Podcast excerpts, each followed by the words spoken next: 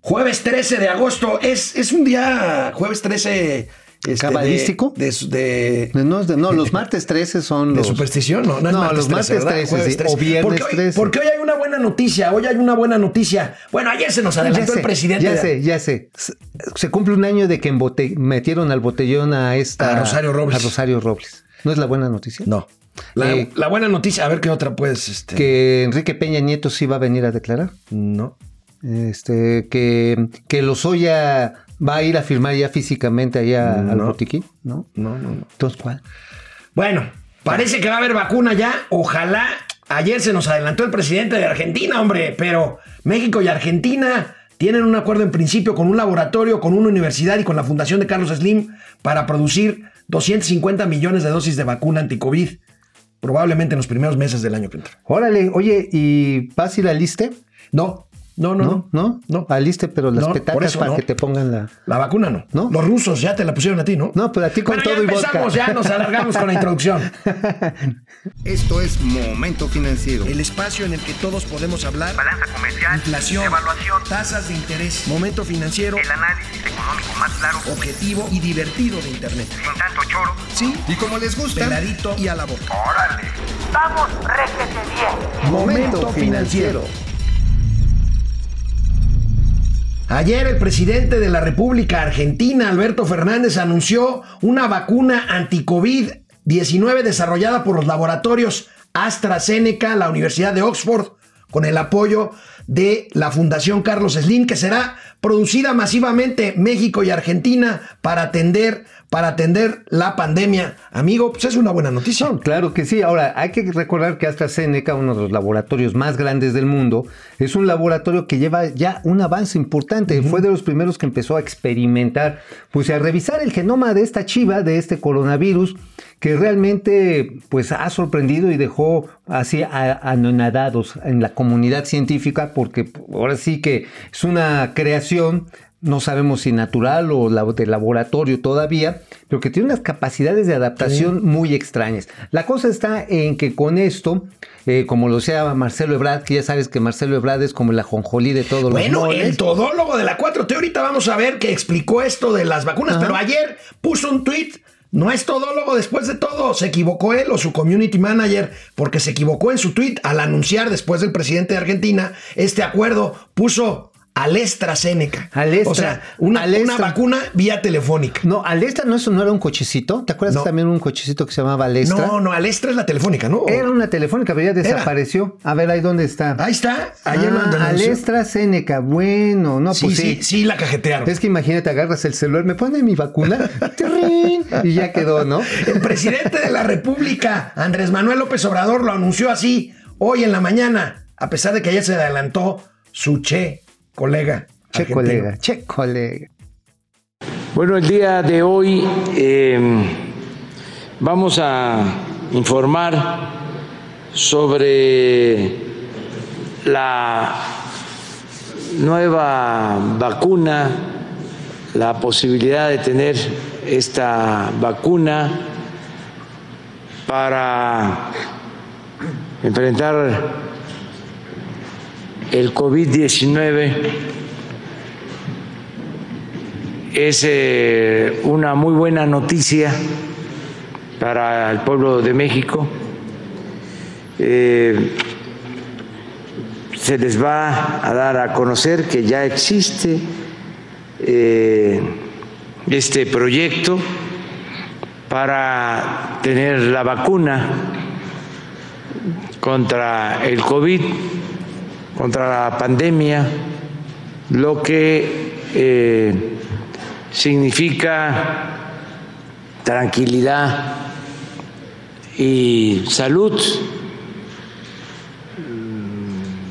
Es eh, realmente algo excepcional eh, que nos va a ayudar mucho a que se mantenga la esperanza, a que eh, se acabe la incertidumbre, que ya tengamos en el horizonte la posibilidad de una vida mejor, sana, en lo que corresponde a esta pandemia que tanta eh, tristeza, tanta eh, desgracia, tanto dolor ha traído. Oye, mira, hay que decir algún par de cosas. Digo, aquí está entrando la Fundación Carlos Slim, va a financiar parte de, de la producción. Sí. ¿A qué costo va a llegar a las personas? Hay algunos cálculos. Bueno, lo que le va a costar a los gobiernos entre 3 y 4 dólares la dosis, lo cual es un precio bastante, bastante asequible. Había que considerar que antes de que se dieran estos avances se calculaba que estaría incluso las primeras pruebas arriba de los 250 dólares. Ajá, o sea, sí era una, una vacuna eh, literalmente intrapiernosa, ¿no? Intra- intrapiernosa, no intravenosa. Sí, no. Ahora, pues ya después bajó a 10 y ahora estamos viendo rangos de precio de entre 3 y 4 dólares. Bueno, el todólogo Ah, Marcelo Ebrard da detalles sobre esta vacuna y este acuerdo de producción, sobre todo. Viene, ¿eh? viene. Porque es un acuerdo de producción en México de la vacuna que hoy por hoy, proyecto de vacuna, hoy por hoy, que se considera más avanzado en el mundo de acuerdo a los estudios clínicos de los que se dispone.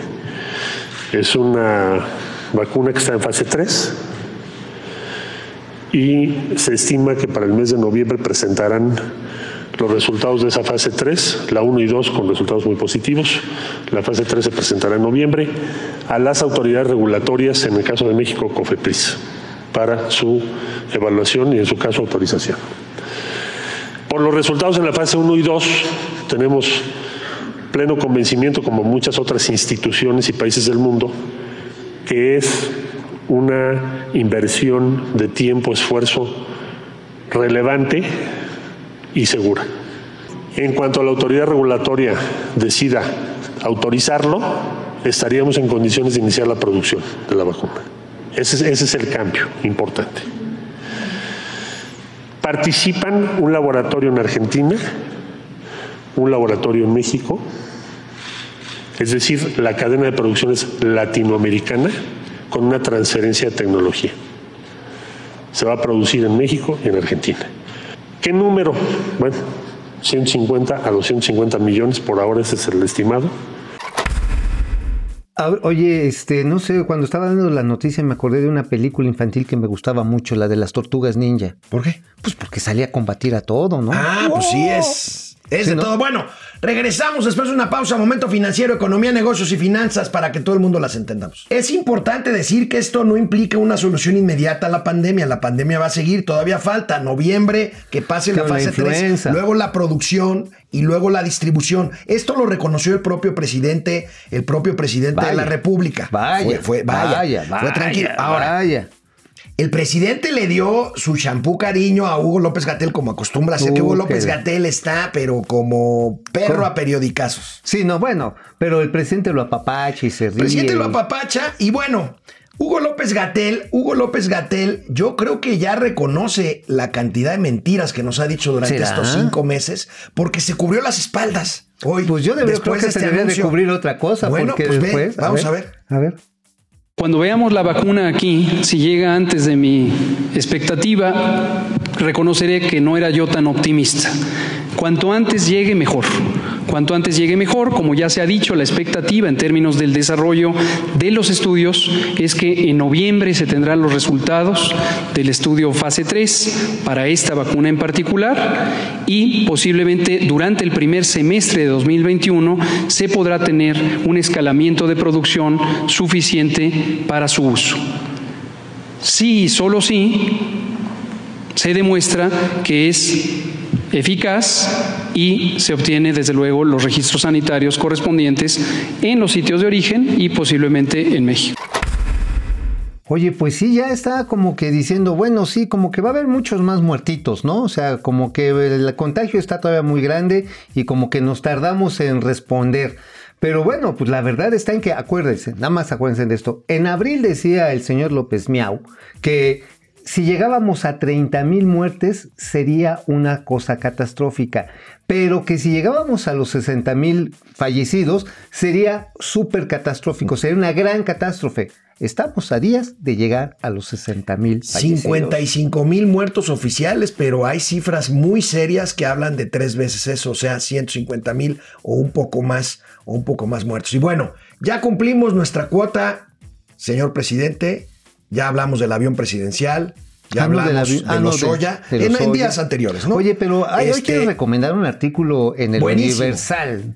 No, no, sobre, no. lo de, sobre lo de Los Oya, Lozoya. sí, que sí, la prensa fifí se voló con eso, decir que es una cortina de humo, porque va a salir barato. O sea, realmente se los recomiendo. Se llama Arlequín, la columna del Universal, y está de requete chupete. Está muy divertida. Y bueno, ya hablamos de estos temas, ahora vamos a hablar de lo que no quieren que hablemos, pero de bueno. lo que sí duele. Ayer el IMSS reportó empleo y se confirma lo que ya sabíamos. Tan solo en empleos formales, amigo, registrados en el IMSS, se registra a junio un millón cien mil de empleos perdidos. Son solo los formales, tenemos esta gráfica, ahí lo vamos a ver muy claro.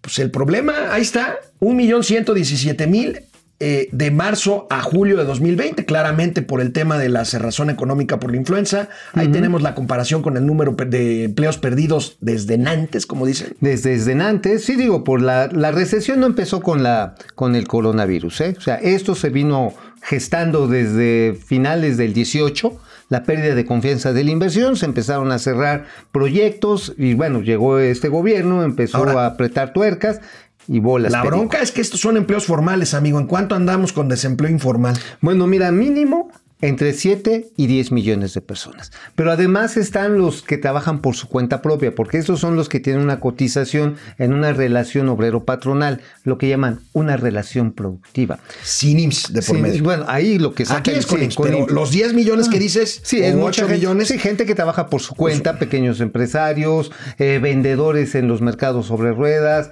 eh, gente que vaya a hace chambas artesanos, profesionistas independientes. Estamos hablando de un universo que, repito, está entre 7 y 10 millones de personas, donde no se puede hablar pro- propiamente de un salario, porque el salario es cuando te pagan a cambio de tu tiempo por tu fuerza de trabajo X, eh, un número de horas determinado. Aquí en este caso, se, estamos hablando de pérdida de ingreso. Sí. Y esto es gravísimo, gravísimo porque es una tragedia.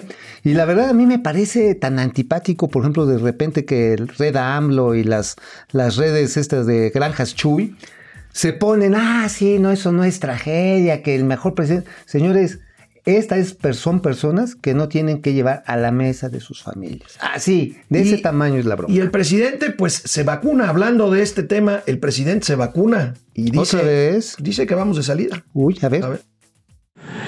En la cuestión económica eh, está eh, acreditándose con hechos lo que planteamos, de que iba a ser una caída de V y que íbamos a, a salir adelante rápido. Y así está.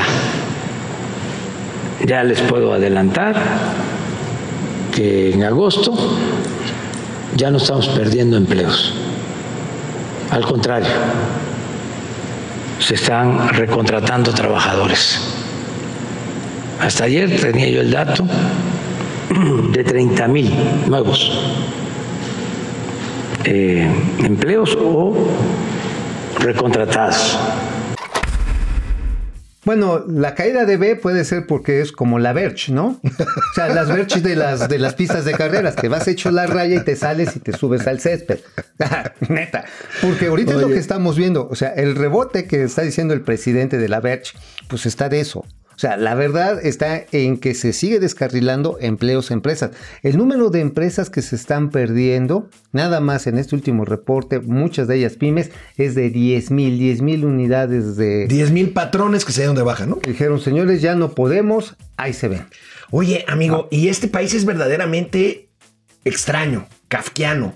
Dicen que si Caco hubiera sido mexicano, hubiera sido costumbrista, ¿verdad? Ah, sí, se hubiera dedicado a pintar casas, ¿no? Bueno, exactamente, exactamente. bueno, es que, es que a contracorriente de políticas públicas y decisiones que van claramente en contra de la inversión privada. Ayer el secretario de Hacienda y Crédito Público, Arturo Herrera, se reunió con la Asociación Mexicana de Capital Privado, la AMEXCAP. Que son los En que colocan fondos que de son los inversión. que colocan fondo de inversión, lana, pues lana privada. Ahí tenemos una foto. Esta reunión fue virtual, eh, pero es una foto de archivo para contextualizarla. Bueno, el secretario Herrera clama por inversión privada. Dice, es necesario, si queremos salir de esto, la inversión privada. Pues sí, pero mientras tienes una consulta mano alzada para contra una cervecera, contra una planta de fertilizantes, estás cerrando las rondas petroleras para Por cierto, la. Comisión Reguladora de Energía canceló tres publicaciones en el diario oficial de temporada acuerdos abierta. de acuerdos que ya habrían un poquito más acuerdos previos por supuesto a la 4T ¿no? Sí, sí, pero, o lo que le llaman temporada abierta para las redes de transmisión de energía eléctrica. O por ejemplo, ahí te va más o menos cuánto va a costar mover el ducto este de ahí de los terrenos yaquis. De-. Ah, entre 100 y 150 millones de dólares. Bueno, Canal dejo. 76 de Easy de lunes a viernes, 4 de la tarde y en Spotify, Economía, Negocios y Finanzas, para que todo el mundo, hasta los que se fueron a la Verge, lo entiendan. Y rápido. Ahorita, primero vamos a pasar lista, pero Sí, aguántenos sí, sí. tantito porque Mauricio Flores consiguió el plano de lo que será el nuevo aeropuerto internacional Felipe Ángeles Exclusiva de Santa Lucía. e. Pero bueno, primero vamos a, a- a atender a nuestros queridos amigos Francisco Guerra. Gracias, ¿cómo ¿Quién están? los entiende? Se lanzan al cuello de las farmacéuticas y ahora sí quieren que haya producción Eso, era- nacional. era lo que yo les iba a decir. Puntazo, Paco. Ah, de hecho, Ya se llegó el programa, Paco ajá, Guerra. Astra, AstraZeneca fue de los malditos perros infelices Sí. neoliberales Así a los es. que señaló directamente el presidente. Y es más, voy a, a aumentar algo a lo que dijo Paco. Carlos Slim era parte de la mafia del poder. Quiero ver a los chairos haciendo maromas, ¿eh? No, bueno, van a estar buenísimas, se van a lastimar. Ramiro León, Liliana Brenes. eh, sí, somos del primer mundo, les hacemos los mandados a Rusia. Bueno, a ver qué dice Putin. ¿eh? A ver, a ver si no se emputen. Fernando González y el compañero de sombrerete. Ah, fíjate que hace No, mucho que no, este. No, ya. A ver, os convocamos. Os convocamos a Sombreret Zacatecas, Mónica Aguilar, Alejandro Méndez de Querétaro, Raúl, Laura Rocha. Francisco García, Jorge Alberto Torres, los gobiernos neosocialistas y profascistas de la Argentina y México haciendo caravana con sombrero ajeno. Es con Qué lana. duros. Es lana, es Qué lana duros, privada. ¿eh? Qué duros. Este, Laura Ochoa, Marco Reyes, el día de hoy llegaremos a 500 mil enfermos confirmados y en Sí. noviembre a 100 mil muertes, es lo que decías, amigo. Sí, sí, la Universidad Anthony Hopkins es lo que está. Híjole, en YouTube tenemos a Sergio Alvarado, al saludo, saludo dinámico, muchas gracias, Javier Piñón, Ari Loe, aquí listos, Guillermo Jiménez Rojas desde Zamora, Michoacán, desde Zapopan, coach potencial, Jalisco, pásenla chido, chavos, Gracias, perfecto, por a, chavos, Oscar Grande, coach potencial, acá en Jalisco van más de 70 mil empleos formales y ayer ganaron las chivas, ¿eso está bien? Bueno, bueno, pues a ver, amigo, ¿cómo conseguiste este plano? ¿No lo fuiste a sacar allá a Santo. Domingo este, como el título del de- doctor? del doctor? doctor Ackerman. No, no, no. Tenemos a los agentes antichetos trabajando ya de nuestro lado.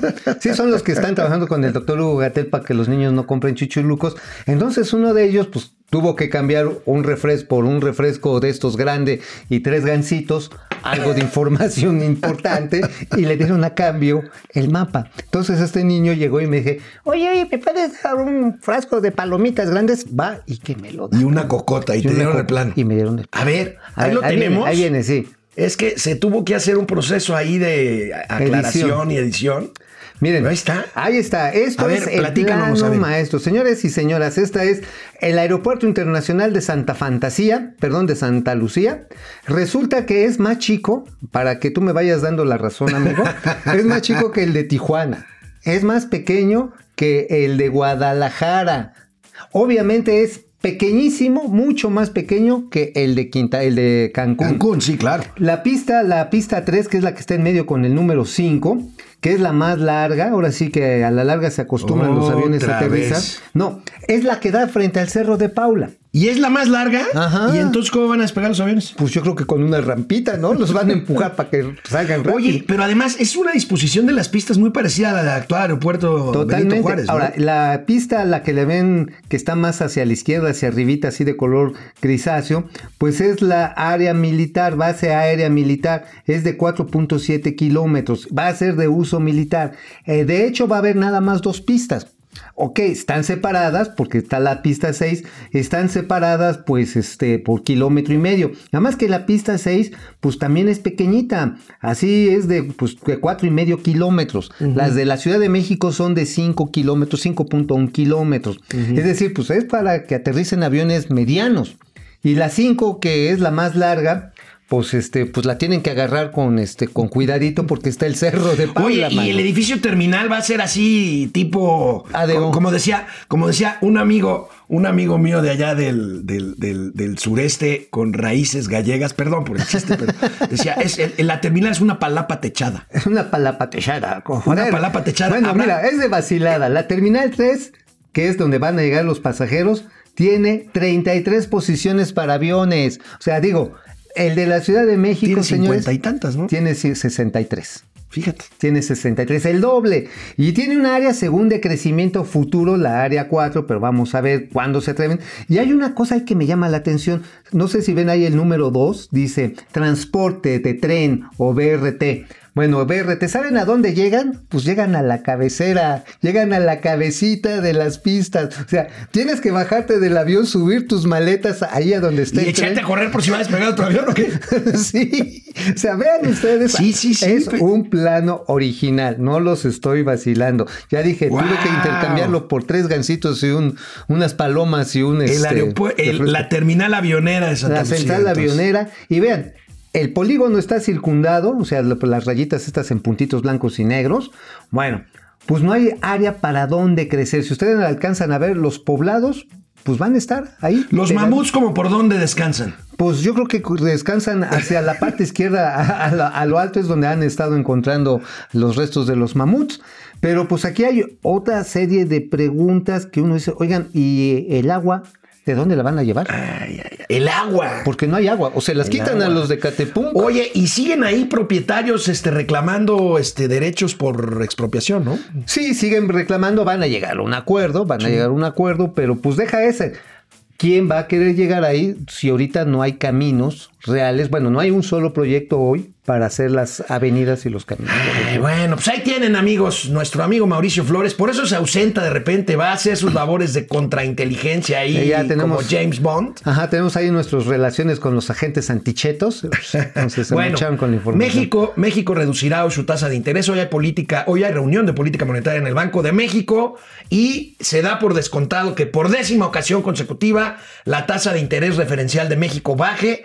La pregunta es si bajará un cuarto por- de punto porcentual o medio punto porcentual. Yo creo que se van a Ahorita echar está en que- 5, se van a echar el punto, ¿verdad? Yo, yo creo que en medio punto se van O sea, va a quedar en 4 O cinco. 4 5. Yo creo que sí. Sí, se están dando espacio. espacio. Podrían aguantarla hasta los cuatro, pero no quieren ahora sí dejársela ir con toda la fuerza. Fíjate cómo 10 ya sería la décima ocasión. Fíjate cómo ha venido bajando. En agosto, ¿a cuánto estaba, amigo? en 15 de agosto, agosto, andaba 15 por de- 8, 8%. 8, y Hace un medio año. por ciento. Sí, y que ahorita seguramente quedará en 4 y medio. Sí, tiene que ponerse el precio del dinero más barato para tratar de estimular algo de crédito. Ya lo estamos viendo en las tasas de interés hipotecarias, ¿eh? Sí. Sí, ya 8% ya es bastante atractivo. El Banco de México haciendo su chamba, el gobierno federal le falta, le falta, señores, señoras, Háganle caso. amigos y amigas, política contracíclica de apoyo a empresas y empleo. Háganle caso al secretario de Hacienda, por favor, presidente. Háganle caso que está haciendo. A faciliten la inversión privada. Bueno, nos veremos mañana, mañana ya viernes aquí en Momento Financiero, canal 76 de Easy, 4 de la tarde, de lunes a viernes. Por acá te veo mañana, amigo. Sí, sí, mañana sí, ya después del trato que tuve con los agentes antichetos, mañana aquí estoy.